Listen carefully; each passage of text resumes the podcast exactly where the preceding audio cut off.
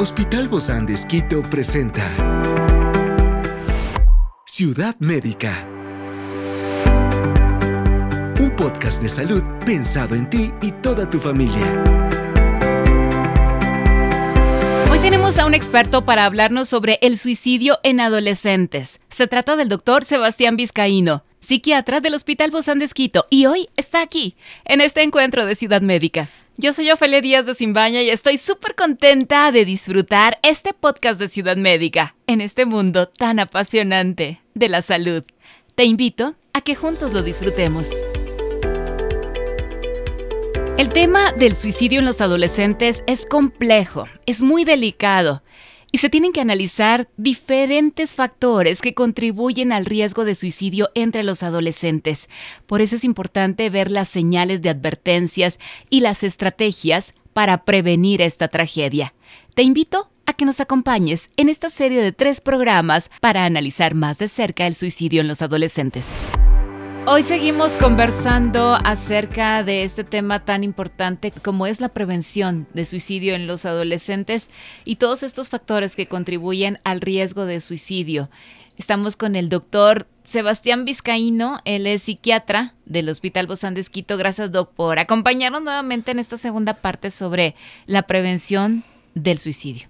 Muchas gracias. Entonces, voy a retomar una idea que había dicho al principio, que el suicidio es prevenible, ¿sí? y que la naturaleza del suicidio en el adolescente suele ser diferente a la naturaleza del suicidio en un adulto, en un adulto mayor. ¿Por qué? Porque el adolescente es más impulsivo. Entonces las medidas de prevención vienen en dos grandes grupos. La primera que es algo más de salud pública y la segunda que es ya algo personal.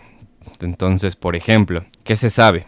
Como digo, el adolescente puede que no piense ni planifique, pero tenga un deseo de muerte no es lo mismo, no es lo mismo que un adolescente haga un intento de suicidio, con, eh, que viva en la ciudad y que pues se tome algo, algún medicamento y pueda y se reconozca a tiempo y llegue en, lo más pronto posible a un hospital, se le haga el tratamiento y pues disminuimos el riesgo de mortalidad.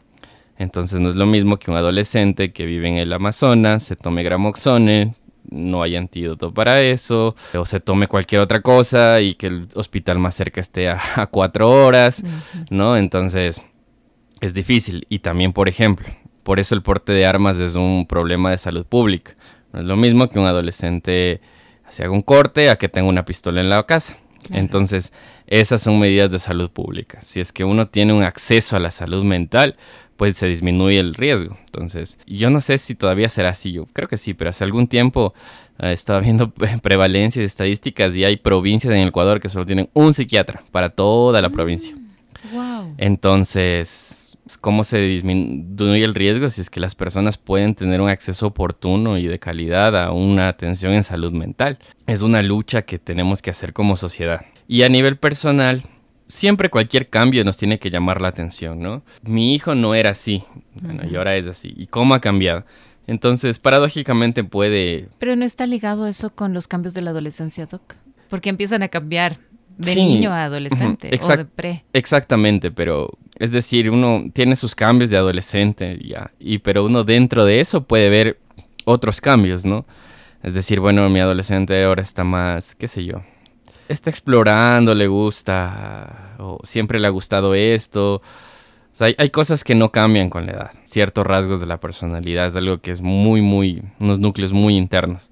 Entonces, ¿a qué me refiero con cambios? Cambios comportamentales, como por ejemplo, ya no quiere salir, ya no quiere relacionarse con nadie, ahora solo está hablando de la muerte, hace solo chistes de suicidio, empieza a hablar del suicidio, qué sé yo, antes disfrutaba de tal cosa, ya ha dejado de hacerlo, le está teniendo un mal rendimiento académico, él siempre ha sido bueno y ahora está mal, o incluso él nunca ha tenido un problema con los profesores y ahora le han llamado la atención tantas veces, me citaron a mí, entonces esos son los cambios que uno tiene que estar pendiente.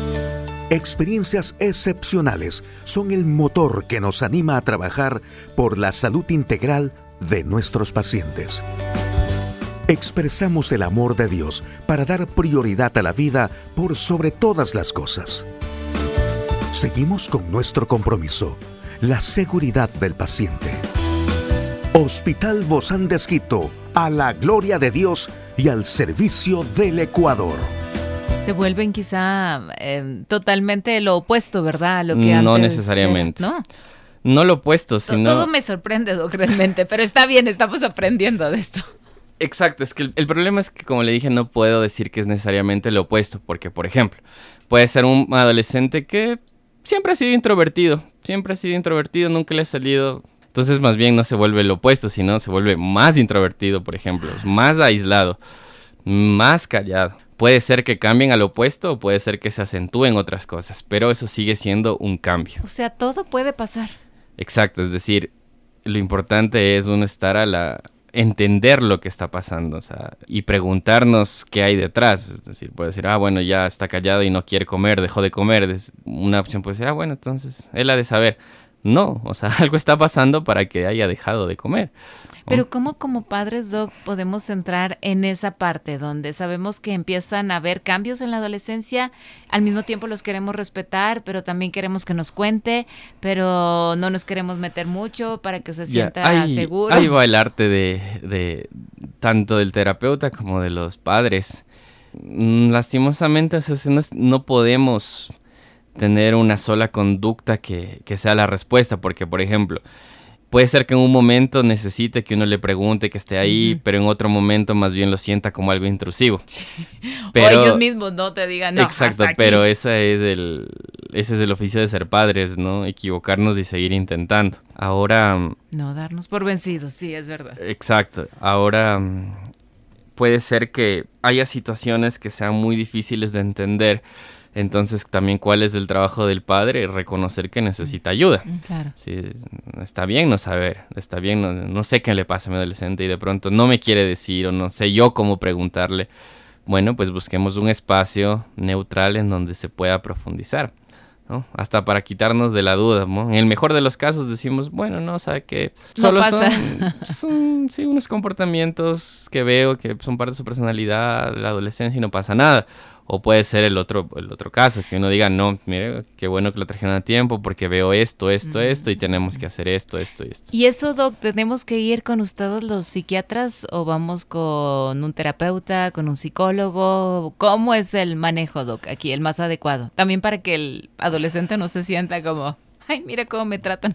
Esa es una buena pregunta. En teoría, digamos que si es que viviésemos en una sociedad que tuviera mejor conocimiento de lo que es la salud mental, los trastornos mentales. la realidad. Uno podría decidir, yo creo que necesita esto, necesita este otro. Pero no es la realidad. Pero las Entonces, no quiere decir que necesariamente que ir al psicólogo es menos grave que ir al psiquiatra que es más grave o que uno vaya al psiquiatra y necesariamente es medicarse, no. Uno tiene que buscar ayuda con una persona que se sienta... Ciudad médica. Que confíe. Entonces puede ser que vayan directamente a un psicólogo, el psicólogo hará su valoración y dirá, uy, aquí yo veo otras cosas que necesitan un tratamiento médico y será derivado al psiquiatra.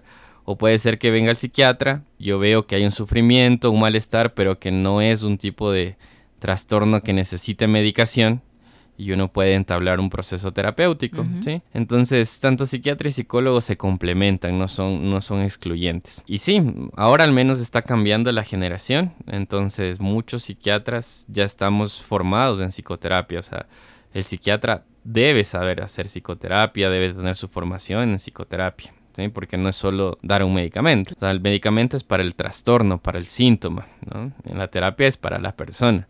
Es decir, un medicamento no me va a curar las heridas del pasado, un medicamento no va a cambiar mi contexto. El medicamento lo que hace es disminuir síntomas.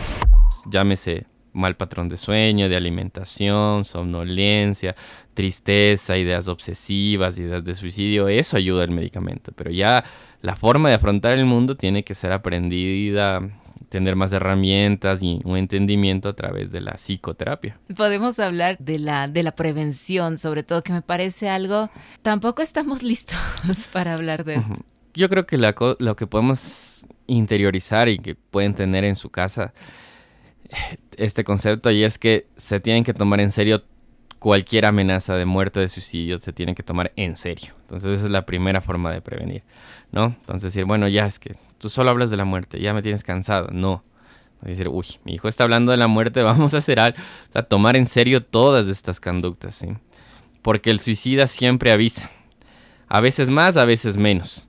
Pero no necesariamente avisa a través de cartas, de despedidas. De hecho, muy pocos pacientes lo hacen. Pero avisa de cierta forma, ¿no? Me contaban el caso, Doc, reciente, justo en esta semana, de un chico adolescente.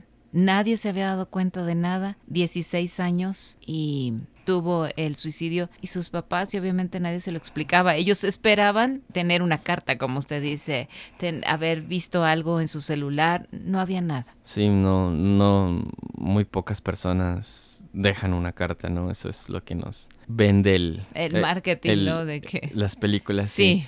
Eh, no, no, no, no pasa pero generalmente se avisa de qué forma, es decir, comentarios de ya no puedo más, creo que el mundo estaría mejor sin mí, sí, como que yo creo que todos serían más felices si estoy muerto, ¿no? Entonces puede que nunca lo he dicho en la carta o puedo que lo haya dicho en, un comentario. En un comentario, pero hay que estar muy, muy pendientes. O hasta de broma también. O hasta de broma, es que toda broma siempre esconde algo de verdad. Uy, Eso es cierto.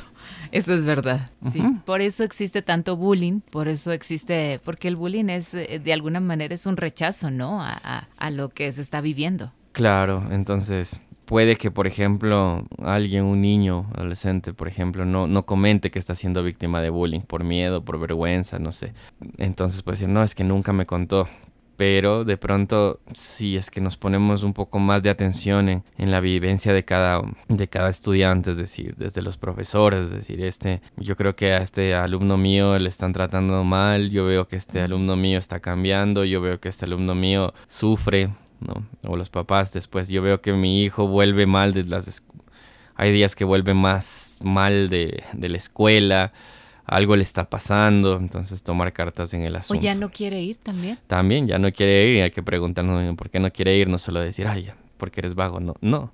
Siempre hay un significado detrás de las cosas. A mí me pone como en tela de duda el hecho de que entonces cualquier persona o adolescente que estamos hablando en este momento que tenga un carácter agresivo o un carácter a la defensiva o un carácter depresivo, todos ellos podrían ser candidatos a llegar al momento de suicidio? Sí, ¿por qué? Eh, nosotros hablamos de riesgo, ¿no? De factores de riesgo. No, no, no podemos predecir. Ciudad médica. Pero sí hay cosas que nos hacen decir que el riesgo aumenta. Entonces voy a decir en, en cosas generales. Por ejemplo, hay más riesgo para morir por suicidio ser, ser hombre que ser mujer. Los hombres mueren más y las mujeres lo intentan más. ¿Por qué? Porque los hombres casi que no piden ayuda. Los hombres en esta sociedad machista pues nos se inculca que un hombre no debería hablar de sus emociones y demás. Entonces, como habíamos dicho, el suicidio es prevenible y entonces hay que tomar esas medidas. Entonces el hombre casi que no busca ayuda. En cambio, las mujeres a través de conversaciones y demás pueden buscar ayuda y pueden recibir un buen consejo. Decir, no, amiga, necesito que vayas. O ellas mismas pueden decir... Porque nos encanta hablar. No tengo que ir al, psiquiatra. Pero aunque estés pasando en esa situación, siguen, seguimos siendo mujeres. Exactamente. O sea, y yo creo que igual en mi consulta la mayoría de pacientes consultados son mujeres. no necesariamente porque las mujeres tengan más trastornos, simplemente es porque buscan ayuda antes. Buscamos ayuda. Y eso es lo importante. ¿Le parece si vamos a una tercera parte para poder hablar por qué están más en riesgo unos y realmente llegar a una conclusión sobre cómo prevenir de manera efectiva? ya volvemos en otro programa sobre los adolescentes y el suicidio. Gracias, doctor Sebastián Vizcaíno, psiquiatra del Hospital Bozán de Esquito. Nos vemos pronto. Muchas gracias por el espacio. Esta es una producción del Hospital Bozán de Esquito con el apoyo de HCJB. Encuentra este podcast de salud en las redes sociales como Spotify, SoundCloud y todas las plataformas digitales. Gracias por acompañarnos en este capítulo de Ciudad Médica, un espacio para tu salud. Hasta la próxima.